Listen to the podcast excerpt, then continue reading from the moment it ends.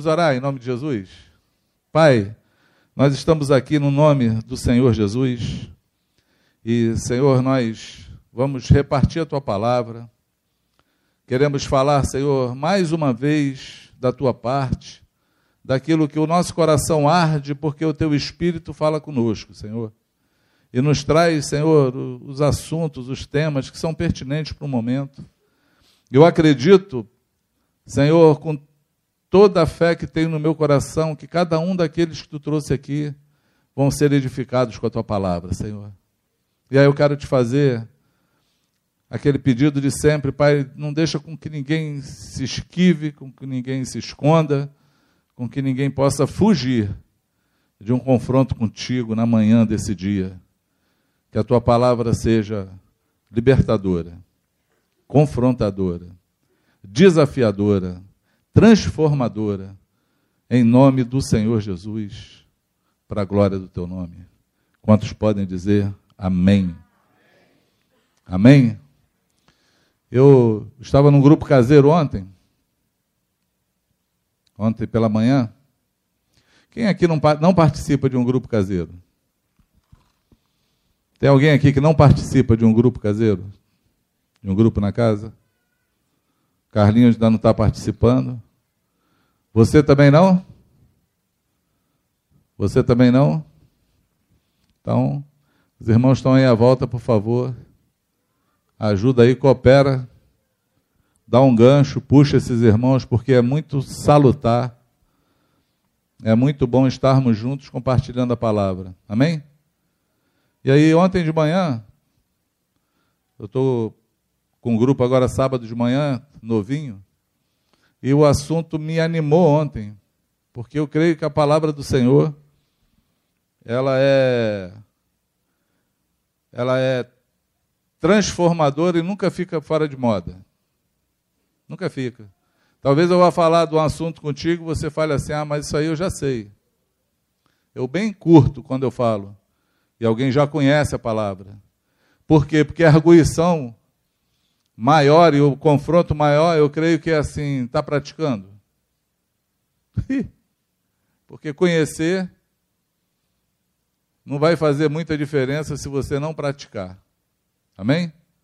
E uma vez que conhecemos, uma vez que, que sabemos, nós somos devedores daquilo que nós conhecemos e daquilo que nós fomos instruídos. Existe logo uma dívida, somos devedores porque o Senhor vai nos cobrar isso. Quem entende o que eu falo? Sim ou não? Amém? O meu assunto ontem, eu falei de um livro aqui, em uma ministração minha, não sei se foi da semana passada ou foi na outra. Eu falei para vocês de um livro chamado Perdão e Purificação. Quem lembra?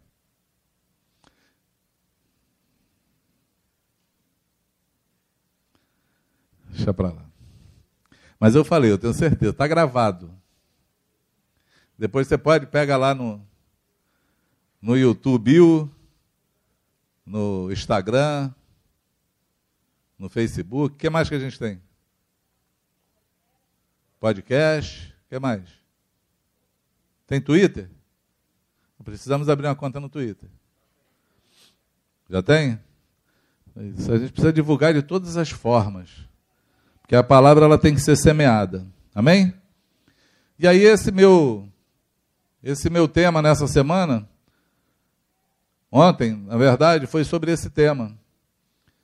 E eu quero de novo discorrer com ele aqui conosco. É, vamos ler um texto? Isaías 40. Eu acredito que esse seja o começo do nosso tema de hoje. Quem achou diz amém, quem não achou fala misericórdia. Isaías 40. Vamos começar a ler do 1. Diz assim: Consolai, consolai o meu povo, diz o vosso Deus. Falai ao coração de Jerusalém, bradai-lhe, que já é findo o tempo da sua milícia, ou da sua luta, ou da sua guerra que a sua iniquidade está perdoada e que já recebeu em dobro das mãos do Senhor por todos os seus pecados. Voz do que clama no deserto, preparai o caminho do Senhor, endireitai no ermo veredas a nosso Deus. Todo vale será aterrado e nivelado todos os montes e outeiros. O que é torturoso será retificado, e os lugares escabrosos aplanados. A glória do Senhor se manifestará e toda a carne verá, pois a boca do Senhor o disse. Amém? Isaías está profetizando que uma voz iria clamar. Alguém seria só uma voz sobre a terra. Mas iria clamar para quê? Para falar que toda a guerra iria acabar, toda a luta iria, iria ter fim, e que todo pecado que os homens tivessem cometido, em dobro já teriam sido castigados por ele. E o perdão do Senhor iria vir sobre a vida de cada um deles. E essa voz também iria falar para quê? Para endireitar os caminhos tortos, para nivelar todos os homens, para que aqueles que estivessem numa posição alta fossem nivelados junto com aqueles que estivessem numa posição de baixo. Né? Os, os outeiros seriam nivelados e os, os vales seriam aterrados. Ele iria trazer um peso justo sobre a vida de cada um. E esse dia aconteceu. Esse dia se cumpriu sobre a terra. Em Mateus é, 3, nós vemos o cumprimento. Vemos o cumprimento dessa palavra. Diz assim: Naqueles dias, apareceu João Batista pregando no deserto da Judéia e dizia: Arrependei-vos, porque está próximo o reino dos céus. Porque esse é o referido por intermédio do profeta Isaías.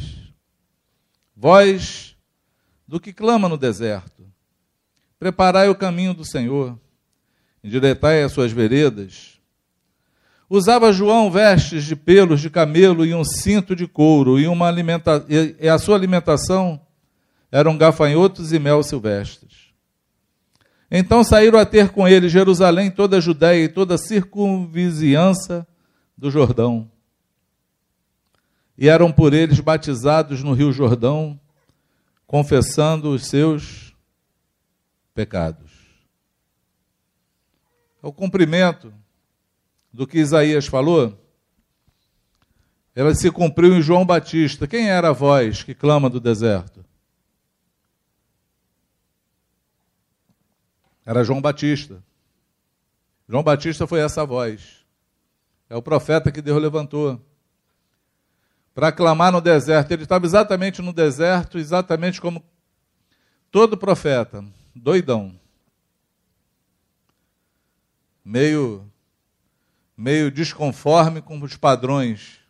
Os profetas são assim. Está lá João Batista vestido de pele de animal, um cinto cingindo seu, o seu lombo lá, sua cintura, comendo gafanhoto e mel e gritando da parte do Senhor. E diz que todos aqueles que ouviam iam ter com ele no meio do deserto, iam ser batizados fazendo o quê? Confessando seus pecados. O que eu acho interessante para a gente começar por esse texto? Porque nós falamos sobre confissão de pecados. E parece um assunto para nós simples e fácil. Talvez por conta da nossa prática devido ao tempo. Quando a gente pratica e as coisas acontecem por muito tempo, elas acabam se tornando para nós não só simples, como rotineiras. Mas pensa numa dificuldade para o mundo de hoje. Você falar sobre o pecado no mundo de hoje é uma dificuldade. E pensa numa dificuldade de anunciar Jesus sem você denunciar o pecado do homem. Porque nós podemos anunciar um Jesus que não está na Bíblia. Porque a porta do reino, a porta que faz qualquer um entrar no reino, qual é? Arrependimento. Arrependei-vos, porque é chegado o reino dos céus. Não existe na Bíblia uma conversão sem arrependimento. Na verdade, o que traz o homem a Deus, ou o que levava na época o homem a Deus, ou o que deveria ser feito sempre, para todos aqueles que se aproximam do Senhor, é o reconhecimento dos seus pecados e o arrependimento dele. Isso é o que abre a porta do reino. Ninguém vem para o reino sem se arrepender. Ninguém está no reino de Deus ou pode falar do reino de Deus sem uma vida arrependida, sem uma consciência do pecado, sem estabelecer que eu sou pecador e que eu preciso desesperadamente do perdão do meu pecado. Preciso ser perdoado. E foi assim: João Batista não tinha uma pregação eloquente, ele não falava de coisas bonitas, como também ele não prometia nada para ninguém. Ele simplesmente tinha um único discurso que depois foi plagiado, se a gente pode dizer assim. Tiveram esse entendimento de alguém quando fala alguma coisa, é, de que outra pessoa estava falando. Mas se você crê que Jesus ele é o autor da palavra, aí não seria ele que estaria plagiando, seria João. Estaria plagiando Jesus. Mas Jesus ele fazia a mesma, a mesma pregação de João. João Batista falava: arrependei-vos, porque é chegado o reino dos céus. E Jesus pregava o quê? Arrependei-vos, porque é chegado o reino. Porque se o reino chega, a única arguição que qualquer pessoa, qualquer ser humano pode ter é de arrependimento, é se arrepender. É porque está chegando algo que é santo e eu não sou santo. Eu preciso ser santo. E para que seja santo, eu tenho que me arrepender de quem eu sou e daquilo que eu faço. Quem entende isso? Sim ou não? Não se presume que alguém diga que se aproximou do Senhor, encontrou Jesus e não se arrependeu dos seus pecados. Porque esse conhecimento não é um conhecimento para entrar no reino. Esse é um conhecimento muito superficial. Mas nós precisamos viver no reino. Quem entende o que eu falo? O Senhor nos chama para entrar no seu reino. E aí também, uma outra coisa que é curiosa e importante falar, é que Jesus já poderia ter vindo pregando essa palavra. Mas Deus cumpre alguns princípios. Deus deixou estabelecido que ele não faria nada sobre a terra, ele não faz nada sem antes falar com seus santos profetas. Deus precisava levantar um profeta, o último profeta daquela geração, para anunciar que ele estava vindo, que Jesus estava vindo. E ele usou João Batista para falar isso. E João Batista anunciava um reino que ele também ainda não tinha contemplado, ele estava cheio do Espírito Santo desde o ventre para cumprir uma missão, que era de chamar todos os homens ao arrependimento e à remissão dos pecados, a ficar livre dos seus pecados, a serem perdoados dos seus pecados. E a, a prerrogativa que ele usou do arrependimento era anunciar o arrependimento e ver o Espírito Santo trabalhando no coração das pessoas que queriam se aproximar de Deus, que estava há 400 anos sem ver uma manifestação de Deus na terra, que vira a possibilidade de se chegar a Deus, mas era impossível se chegar ao Senhor, carregando seus pecados. Eles precisavam de ser lavados, de serem perdoados, de serem restaurados. Eles precisavam ser regenerados. E ao ouvir a voz de João, já sendo carregado pelo Espírito Santo aquele deserto para ouvir. Eles não só ouviram aquela voz, como eles atenderam aquele apelo para se batizar, para remissão dos seus pecados, confessando cada um deles, porque é assim que está escrito. Aqueles que chegavam ao Senhor, eles já vinham confessando os seus pecados. Amém? Quem entende o que eu falo? No texto de Marcos fala a mesma coisa. Marcos é, 1. Minha Bíblia começou a dar pau, mas a gente vai chegar lá.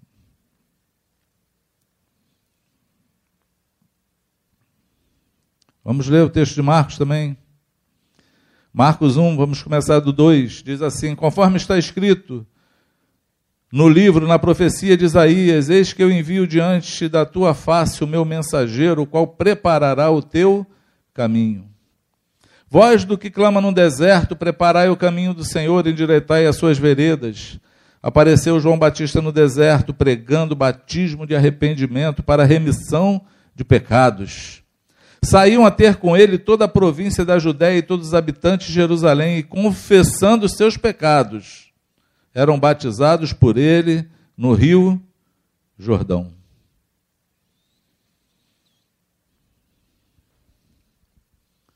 O caminho do Senhor na nossa vida, ele vem de uma preparação. A missão do profeta era preparar um povo bem disposto ao Senhor. Se nós anunciamos o Evangelho e queremos fazer discípulos e cumprir com a missão de fazer discípulos, o nosso primeiro trabalho na vida de qualquer pessoa que você conhece, não importa para mim se ela é crente ou não, se ela nasceu num berço evangélico, se ela está conhecendo Jesus hoje, não importa. Ela precisa saber que ela precisa se arrepender dos seus pecados, para que o coração esteja bem disposto para receber Jesus. É preciso que haja uma limpeza. É preciso que haja uma consciência. É necessário que haja uma disposição de uma nova vida de fato. De uma vida totalmente regenerada de uma arguição, de um começo do zero. E aí, o batismo faz todo sentido quando a gente diz que morre um velho homem para ressurgir um novo. Morre um velho homem com seus pecados arrependidos, confessados. Para que um novo homem se levante e receba Jesus e comece a aprender com ele a ser um novo homem. Comece a aprender com o segundo Adão a se parecer com a imagem e semelhança do Pai. Quem me entende o que eu falo? Sim ou não? Amém? Daí a necessidade que temos e a importância que se tem de confessar os pecados. E é interessante como isso tem que ser recorrente na nossa vida. Por quê? Porque nós vamos continuar produzindo frutos pecaminosos, sim ou não? Quem aqui se converteu, recebeu Jesus e nunca mais pecou? Eu levantei a mão, mas só para perguntar. Não é para dizer que eu que eu sou um desses não. Nenhum de nós. Nenhum de nós. Mas se caminhamos para o encontro com o Pai, se caminhamos para uma comunhão com Jesus, se nos movemos para a cada dia sermos aperfeiçoados, se o nosso caminhar é até chegar à estatura de varão perfeito ou de varão maduro, né? A ser maduro como Jesus, se nós temos que a cada dia matar o velho homem para que forme o novo homem em nós, nós vamos ter que fazer essa manutenção. Essa manutenção que vai nos livrando e nos ajudando e cooperando conosco, para que a gente possa a cada dia se encontrar com o Senhor. É, é importante saber que quando essa manutenção ela é feita, nós vamos crescendo na comunhão, crescendo na aproximação, nós vamos crescendo em perceber e andar com Jesus. Quando essa manutenção não é feita, quando esses pecados eles começam a fazer separação entre nós e Deus, não é assim que Isaías falou? Porque os nossos pecados, na verdade ele fala os vossos. O profeta falando, ele fala assim, porque os vossos pecados fazem separação entre vocês e Deus. O que é que separa o homem de Deus? Hein? O pecado. O pecado separa o homem de Deus. Então, não é nenhuma surpresa nossa a gente encontrar alguém que perde a comunhão com Deus. Você encontra pessoas no meio do caminho que tinham comunhão com o Pai, que ouviam o Senhor, que falavam pelo Espírito Santo, que você olhava para a pessoa e via a vida de Jesus nela. E de repente você se depara com alguém Parece o lobisomem, né? Deu meia-noite. Tem gente que é assim, não consegue esconder, né? Existem vários tipos de pessoas. Tem gente que consegue conviver no seu pecado na maior descaradeira, na maior hipocrisia. Na cara santa, limpa, religiosa. Mas tem gente não, que é igual Frankenstein. Não, Frankenstein não, lobisomem. É igual lobisomem. Dá meia-noite, meu irmão. Tu olha assim e fala, ih, deu ruim alguma coisa. Porque já fica ruim, já fica feio. Não é assim? A gente percebe. Nós percebemos quando perdemos a comunhão com o Pai. Sim ou não? A gente percebe. Quantas vezes a gente ouve pessoas achar que Deus está distante, que Deus está longe. Eu não sinto mais o Senhor. Eu, eu não sinto minha vida sendo mais conduzida pelo Espírito Santo. É por quê, amados? É porque os teus pecados fazem separação entre você e o Espírito Santo. Pensa numa manutenção que ela tem que ser feita. Carro faz manutenção preventiva, né? Mil quilômetros, dez mil quilômetros, vinte mil quilômetros. Tem as, tem as para poder ter a garantia. Não é assim? Você tem que ir lá fazer a manutenção. Por quê? Porque está andando, tudo que anda desgasta. Sim ou não? Tudo que anda, tudo que anda desgasta. E aí precisa ser corrigido, precisa ser renovado, precisa de uma manutenção, precisa de um óleo novo. A vida nossa também é assim, amados. Nós temos uma manutenção que ela tem que ser feita sempre. Por quê? Porque o pecado acomoda. O pecado escraviza. Sim ou não? O pecado se conforma com a pessoa. Tem gente que acha que, que o que era pecado antes, hoje deixou de ser. Não, hoje isso é bobeira, é porque eu estou maduro. Tá não, filho, está pecador, carnudo. Porque o que era pecado ontem para Deus continua sendo hoje. E vai ser eternamente. Por quê? Porque Jesus Cristo é o mesmo ontem, hoje será eternamente. Por quê? Porque a sua palavra é a verdade, ela não muda. Amém? Vai passar o céu, vai passar a terra, mas as palavras do Senhor elas não vão passar. Elas vão permanecer a mesma. Ela não sai de moda nunca. Ninguém vai reinventar o que Deus já falou. E se ele falou que é pecado, é pecado. Sim ou não? Como se ver livre? Como se libertar dos pecados? Como dar um control alt del na vida? Como que a nossa vida consegue ter um renovo no meio da caminhada. Como pode alguém com muito tempo de evangelho, andando, precisar ser renovado do Senhor? Precisa, amados, é simples. É olhando sempre para você e se arrependendo dos teus pecados. É olhando para aquilo que não está conforme a vontade do Pai.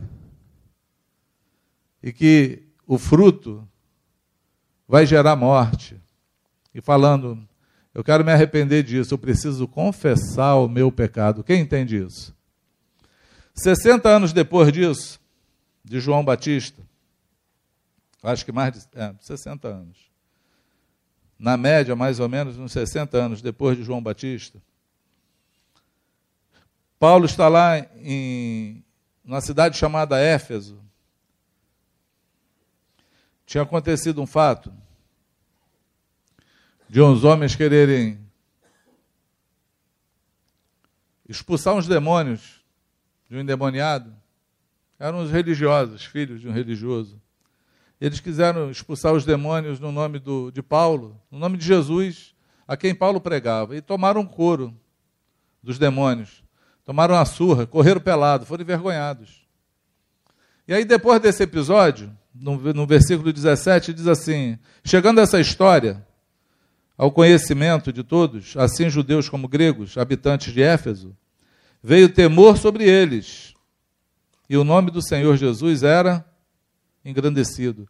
Por que, que veio temor sobre eles? Por que, que essa história é importante? Está nesse contexto que está escrito em Atos. Porque nós vivemos a nossa vida como esses caras viviam. Nós vivemos a nossa vida achando que nós conhecemos um Jesus que alguém prega. Achando que nós temos comunhão com Jesus que alguém falou. Falando de proximidade com Deus, de que, de que nós ouvimos alguém que diz que tem, mas você nunca teve. Você vive a tua vida falando das coisas que você ouve, mas não das coisas que você vive, porque essa prática não está em você. E esses homens certamente viviam sem arrependimento, viviam nos seus pecados, viviam numa prática ruim, e quando se encontraram com algo espiritual de fato, se depararam com demônios, eles ficaram amedrontados. O coração encheu de temor. Que temor é esse? Esse negócio de Deus é verdade. Essa história de Jesus é séria. Essa história que a gente fala é verdadeira. E sabe o que eu acho engraçado quando eu falo isso? Porque eu conheço um monte de crente que tem medo do diabo. Eu vejo as caras assustadas. Eu vejo, eu estava um dia lá em casa com um monte de novo convertido. E minha irmã chegou com uma amiga lá, não sei de onde, a gente foi orar pela. Ela ia embora, a gente foi orar, quando depois as irmãos para orar sobre ela, ela caiu endemoniada. Eu vi a cara de terror dos irmãos que estavam lá em casa nesse dia. Eu vi todo mundo procurando a coluna para se esconder atrás, com medo. Medo do diabo, porque as coisas espirituais elas existem. Amém? Sim ou não? E se nós sabemos em quem temos crido, se a nossa confiança está no Senhor, e se o rabo não está preso em lugar nenhum, a gente olha e sai daí em nome de Jesus. Maior o que está em mim do que o que está no mundo. Amém? A gente conhece isso. A gente conhece. Eu conheço crente que quando tem culto de libertação nem aparece lá com medo de cair endemoniado. É verdade, amados. É verdade, mas crente. Por quê? Porque não tem uma vida que coaduna com o Espírito Santo. Não tem uma vida de andar com Deus. Não tem uma vida da qual quer a cada dia viver uma vida transparente, se crescendo no conhecimento e crescendo na proximidade de Deus. Vive uma vida falando da história que houve dos outros, não da história da sua vida, não da sua experiência com Deus. E é engraçado, é, um fato que é marcante, e eu queria falar para você, que é uma marca na vida de todo aquele que quer seriedade com Deus, é quando a gente começa a falar dos nossos pecados, começa a querer ficar livre do velho homem, começa a querer ver todo esse lixo ir embora, porque tem o desejo de ter uma vida restaurada plena diante do Senhor, para viver com Ele, para andar com Ele, para ver as maravilhas dele na sua vida. É tão interessante quando a gente conversa com pessoas que contam das suas histórias e não contam das outras, da história dos outros. É tão bom e é tão edificante quando você olha para alguém que fala assim: Eu passei por isso e o Senhor me cooperou e foi comigo nisso aí. Olha, eu já fui assim. As pessoas olharem para você e falar: Quem você? Não acredito. Sério? Ninguém que acredita. Eu conheci, conheci a menina aí que um dia desses falaram, ah, essa era fanqueira. E eu olhei assim para a cara da irmã, falei, não, não era não. Era! Não, não era não. É tão bom quando isso acontece, que você vê a obra do Espírito Santo na vida de uma pessoa. Quem entende o que eu falo, sim ou não? Essa obra, ela precisa de manutenção diária. Amém? Esses caras se encheram de temor de Deus, temeram a Deus. Por quê? Porque viram as manifestações espirituais. Ok? No versículo 18 diz assim: Muitos dos que creram vieram confessando e denunciando publicamente as suas próprias obras. Também muitos do que haviam praticado artes mágicas, reunindo seus livros, os queimaram diante de todos. Calculados seus preços, achava-se que montava 50 mil denários. Assim a palavra do Senhor crescia e prevalecia poderosamente. Por que, que a palavra crescia e prevalecia poderosamente? Porque ela estava sendo desenvolvida. A palavra do Senhor ela estava crescendo na vida de pessoas que estavam seguindo Jesus. Paulo chega a escrever e falar assim: Vocês são a minha carta escrita ao mundo. Ele está falando para aqueles que ele pregou o Evangelho: Vocês são minha carta escrita. Essa carta estava crescendo, estava prevalecendo contra o mal estava engrandecendo o nome do Senhor poderosamente. Quantos entendem o que eu falo? Sim ou não? Nós necessitamos disso, amados. Nós precisamos parar de viver com os nossos pecados ocultos, ou convivendo com nossos pecados, ou tendo pecados de estimação, sem lutar contra eles até a morte. Nós temos que ter uma uma, uma mente transformada pelo Espírito Santo, para odiar cada dia o pecado, para querer se ver livre do velho homem, para querer ver o novo homem a cada dia crescendo e prevalecendo e sendo restaurado em nós. É uma busca que ela nunca pode parar. Nós não podemos nos acomodar, nós não podemos achar que já está bom. Entende isso?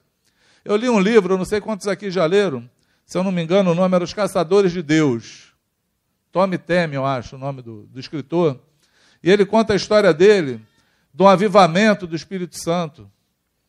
Como começou um avivamento na vida dele. Ele foi convidado para pregar numa, numa, numa denominação, não sei aonde, numa igreja fora do, do, do, do estado dele. E ele chegou lá sem nenhuma perspectiva, sem nada.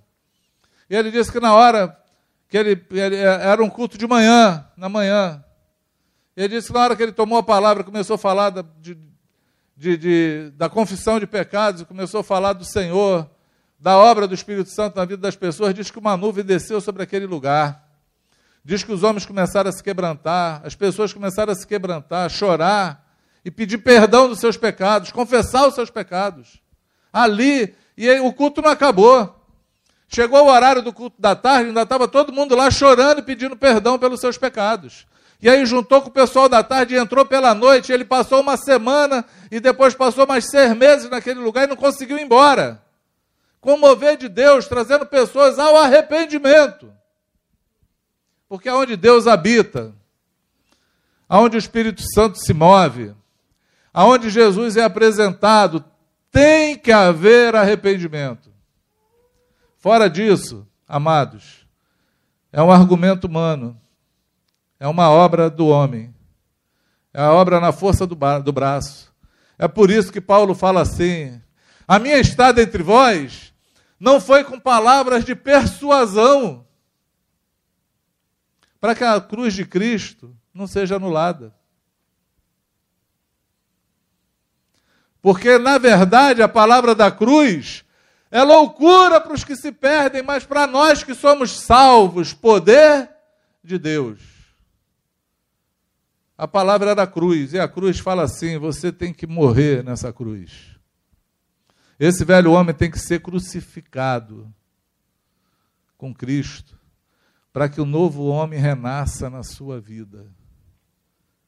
Você precisa passar pelo poder transformador do Espírito Santo. Mas você não tem como fazer isso se você não quiser virar a chave da vida. E a gente vira a chave da vida. O começo dela, o passo número um, é quando eu olho para os meus pecados, me arrependo deles, mas confesso eles. Amém? 1 João, capítulo 1, a epístola de 1 João 1 diz assim: Deus é luz e não há nele trevas alguma. Se disser que andamos com Deus e andamos em trevas, somos mentirosos. E vamos fazer Deus mentiroso também. Mas se andarmos na luz, como Ele na luz está, mantemos comunhão uns com os outros. E o sangue de Jesus Cristo, seu Filho, nos purifica de todo o pecado. É interessante porque João está escrevendo uma epístola há muitos anos depois dessa história de Éfeso que eu contei para vocês. E o tema dele continua a ser contrapondo ao pecado oculto e ao pecado revelado. Aquele que esconde as suas transgressões e aquele que confessa os seus pecados. Só que agora ele não usa uma linguagem de confissão de pecados. Ele usa uma linguagem assim, a luz e trevas. Ele está dizendo assim: Deus é luz, é santo. Deus não tem pecado nenhum, não tem nada oculto em Deus. Porque o Senhor é luz e tudo a luz manifesta. Sim ou não? Aí ele fala assim: mas se nós andarmos na luz, se a gente não estiver nas trevas, por que ele usa trevas? Porque ele está falando de coisa espiritual. O pecado oculto, ele é espiritual. Porque assim, amado, a santidade ela provém de Deus, mas o pecado provém da carne do diabo. O pendor do espírito opera para a vida, o pendor da carne opera para a morte. Entende isso? Quem opera no reino das trevas é o diabo. Quem opera no reino do pecado é o diabo. Quem opera no reino da luz é Deus. E aí João não está falando assim, ó, confessa teus pecados, ou, ou fala a verdade. Não, João está falando assim, olha, Deus é luz, nele não tem treva nenhuma. Se andarmos na luz, como ele está na luz, nós vamos manter comunhão uns com os outros, e o sangue de Jesus vai nos purificar de todo pecado. Porque a purificação do meu pecado, o acesso ao sangue dele, só tem quando eu estou na luz dele. Se eu estiver nas trevas, eu vou estar fazendo o quê? Eu vou estar no reino do diabo, eu vou estar dando munição ao diabo, vou estar dando, é, como dizem aí, carne para gato, para gato, munição para o bandido. Vai estar preso, cativo. O pecado escraviza. O pecado oculto, ele mantém demônios se alimentando deles e prendendo você. É comum eu ver pessoas recorrentes nos seus pecados ocultos. Porque tem aquela sensação que eu vou ficar livre. É assim, amados. Toda vez que você confessa o teu pecado, você se sente livre. Você pode até pecar de novo. Mas confessa de novo. Toda vez que você guarda o teu pecado, a cada dia ele cresce mais. A cada dia ele perde o controle. A cada dia ele te domina. E ele vai te levar para o buraco da morte. É impressionante isso. Eu, eu li um Provérbios, quando eu me converti. Deixa eu ver se eu acho ele aqui. Provérbios 6, 5. Tem como colocar aí? Livra-te como a gazela da mão do caçador e como a ave da mão do passarinheiro. É assim que está escrito? Salmo 91 também diz que Deus vai te livrar da mão ou do laço do passarinheiro. Também Salmo 91 também fala que Deus vai te livrar do laço do passarinheiro. Eu era pequeno lá em Taubaté. Isso não é piada não, eu morei em Taubaté, na cidade de São Paulo. E na minha época, e no interior, não se vende pipa. Quem quiser soltar pipa tem que saber fazer. Se vira, dá teu jeito. E aí a gente fazia as pipas para poder soltar. Mas aí sempre tem um engraçadinho que corta a nossa pipa. Sei por quê. E a gente fica sem a pipa. Aí vai arrumar o que fazer com a linha, né? Ficar com a lata de linha na mão sem pipa. A gente brincava de marimba. Ou então nós inventamos, que eu sempre falo que alguém aperfeiçoa, né? As coisas, as maldades. A gente aperfeiçoou a brincadeira. Moleque, criança, Taubaté tinha muito pardal. Não sei se ainda existe. Mas pensa no lugar que tinha passarinho, aquele pardalzinho marronzinho. Mas parecia lixo aquilo, tinha para todo canto. A gente pegava uma bacia da minha mãe, botava miolo de pão embaixo, botava um pauzinho assim segurando, amarrava com a linha e ficava escondido esperando o pardalzinho ir lá comer. A gente puxava e prendia o pardal na. Prendia o pardal na, na bacia. E aí a gente ia lá, amarrava a linha no pé do pardal e soltava o pardal. o irmão ali vai morrer de rir comigo. Ela vai estar. Tá a gente soltava ali, né, Fernando? A vida é. A gente soltava o pardalzinho, e aí ficava, ao invés de soltar pipa, a gente soltava pardal, ficava o pardalzinho voando na linha. Aí a gente não debica pipa, sabe o que é debicar pipa? A gente debicava a pipa para a pipa ir para o lado. Aí o pardalzinho era só dar um puxão assim, ó. Ele, chão.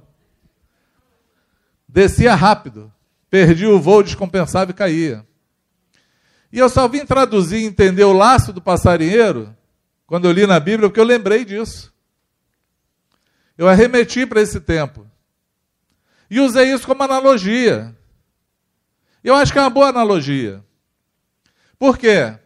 Porque é exatamente assim. Você, quando é preso no pecado, porque o pecado ele faz o quê? Ele te atrai. Não é assim? Quem é a mãe do pecado? Quem aprendeu? A cobiça. Então a cobiça, ela te atrai, te engoda, te engravida. Você, puf, caiu na baciazinha lá, está preso. Aí o que, é que o diabo faz? Amarra uma linha no teu pé. E te solta. Pensa num passarinho que voa achando que está livre. Achando que ficou livre daquela arapuca. Está vendo os ares mas está agarrado na linha do diabo. E na hora que ele quer, ele só faz assim. Cai de novo. Não fica livre. Não tem maneira de ficar livre. Porque o que traz liberdade para você é a luz. Traz acesso ao sangue. E o sangue purifica você desse pecado. Entende o que eu falo? Sim ou não? É simples assim. É bem simples. Eu ouvi, eu ouvi essa semana assim, um irmão participou do encontro. Tem uns encontros que eu até gosto. Mas ele falou, eu, eu falando isso, ele falou assim, então peraí, aquele negócio do ato profético que eu participei, então não está certo? Eu sei lá o que é que ele está falando. Porque crente, quando fala, é uma semântica, né? Tu nunca sabe o que é a verdade, né? Na verdade, não sabe o que é verdade, não, não sabe o que, que ele está falando, né? Que a gente usa várias coisas, né? Aí eu, cara, não sei do que, que você está falando, não. Qual é? Não, eu fui no encontro.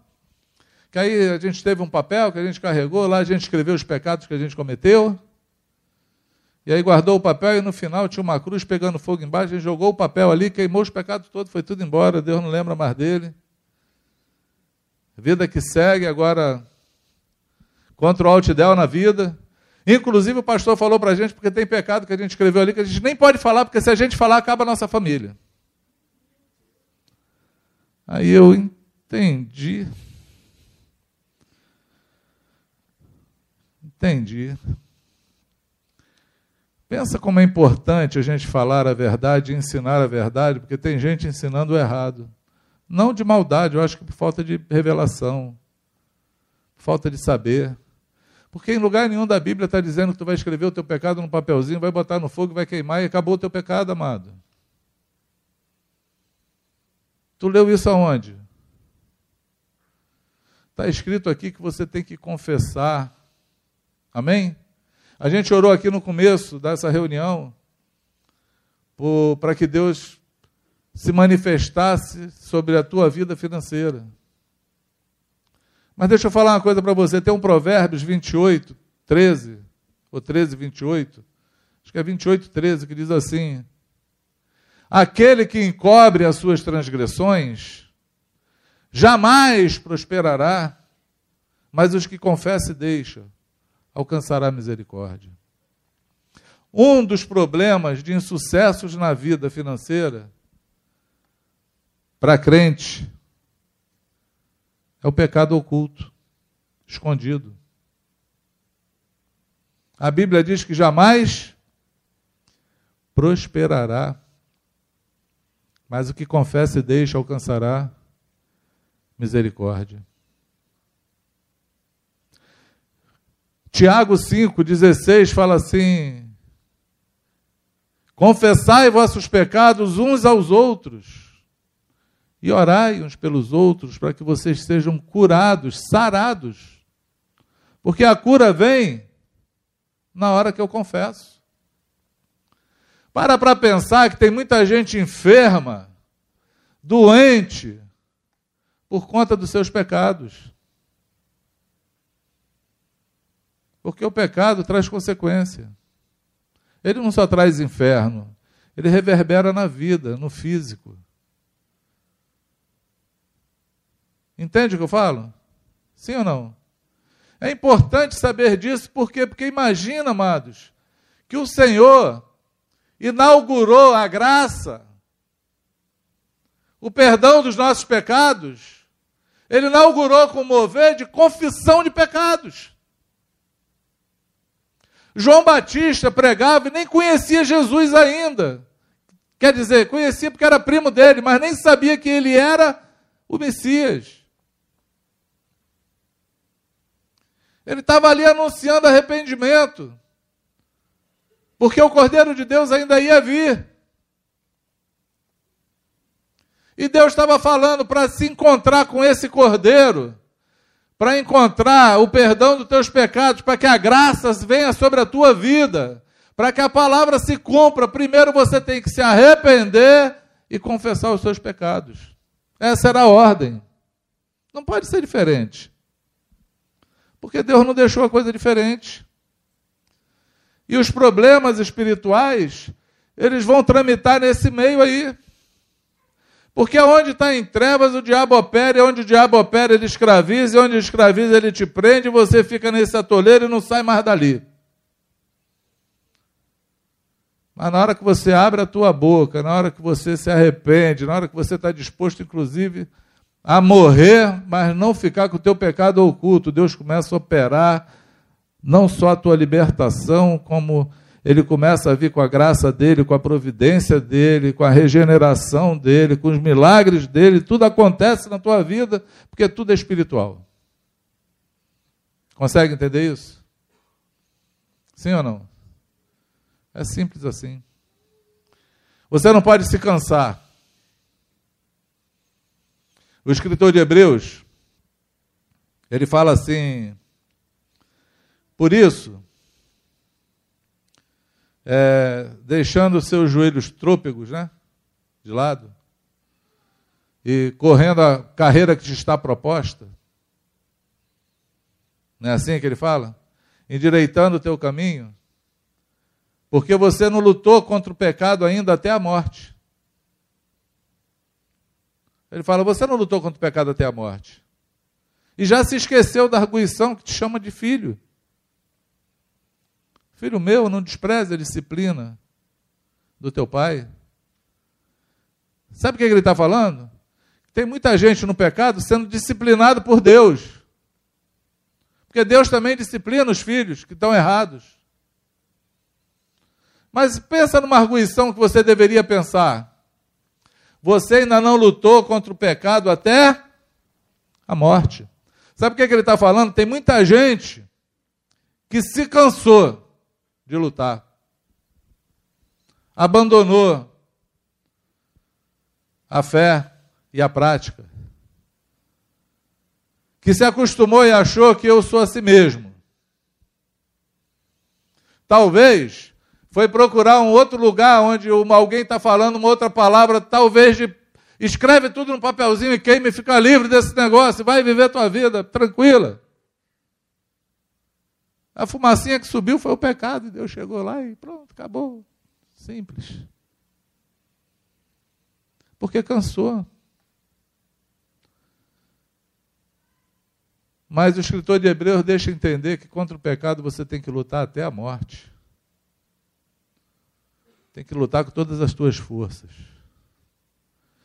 Tem que confessar, nem que seja mil vezes.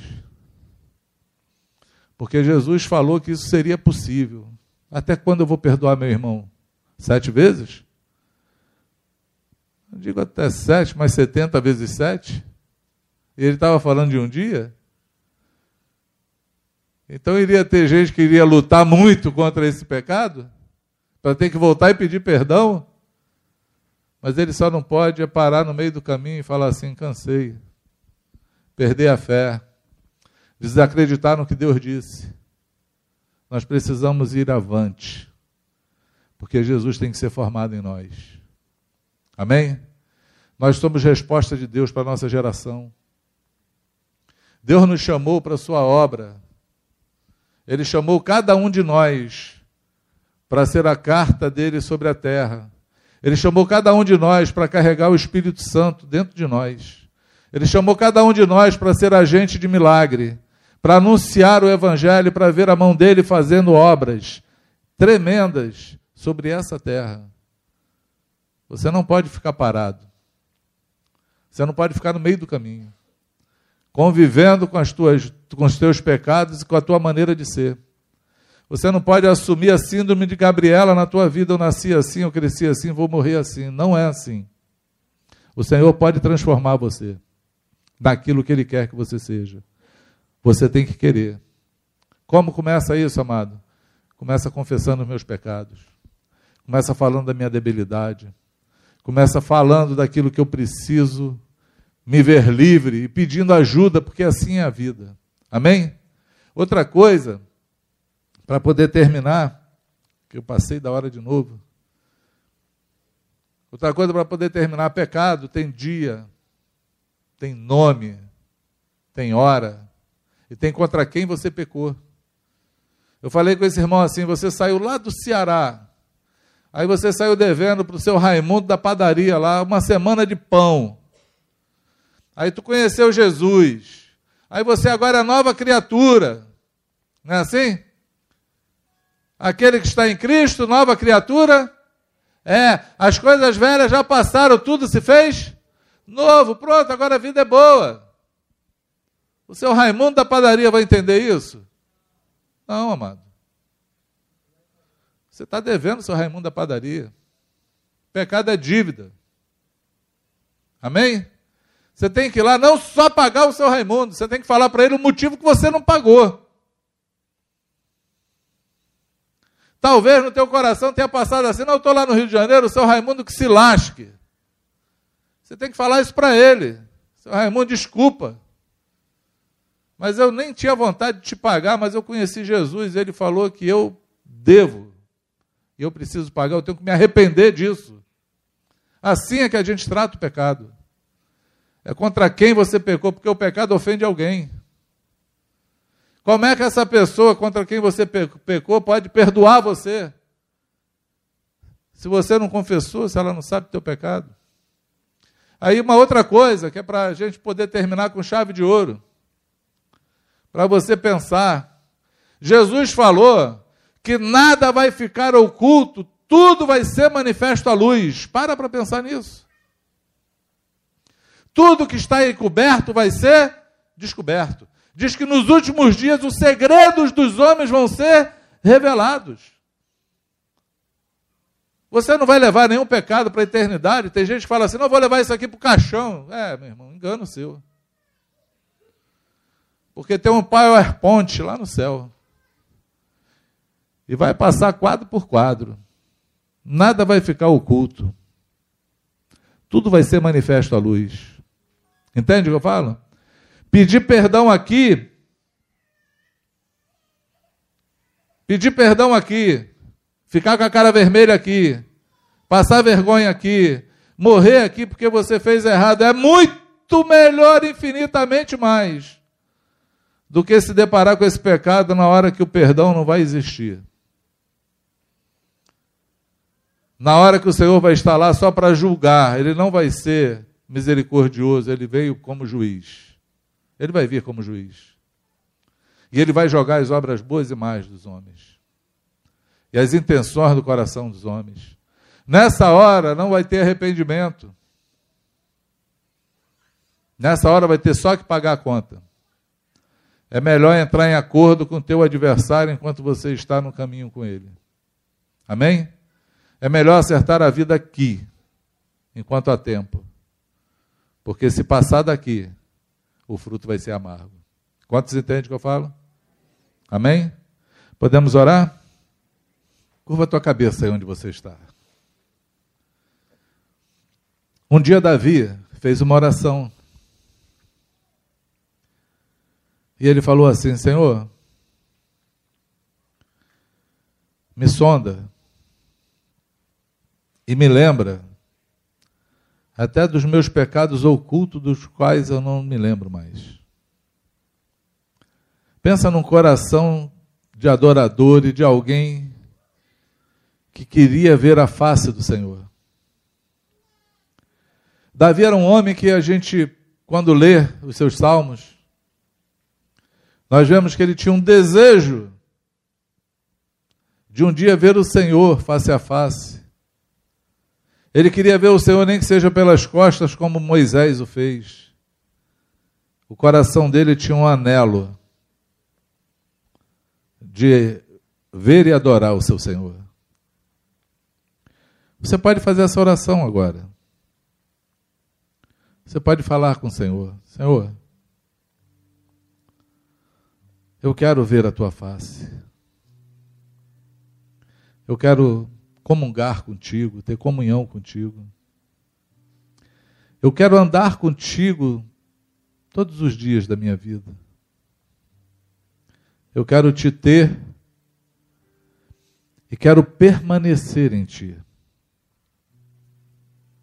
Me livra. Me livra dos meus pecados. Aqueles que eu já sei, que o teu Espírito já falou comigo hoje, ouvindo essa palavra. Me leva, Senhor, com intrepidez e determinação ao arrependimento, à confissão, a pedir perdão. Aqueles, Senhor, que eu nem me lembro mais, estão ocultos para mim. Traz a minha memória. traz a luz nas minhas trevas, para que a cada dia eu seja purificado, porque eu decidi que eu quero viver na luz, como tu estás na luz, Senhor. Transforma a minha vida, transforma os meus pensamentos, transforma as minhas palavras.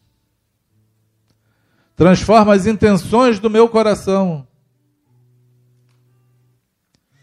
transforma os meus julgamentos,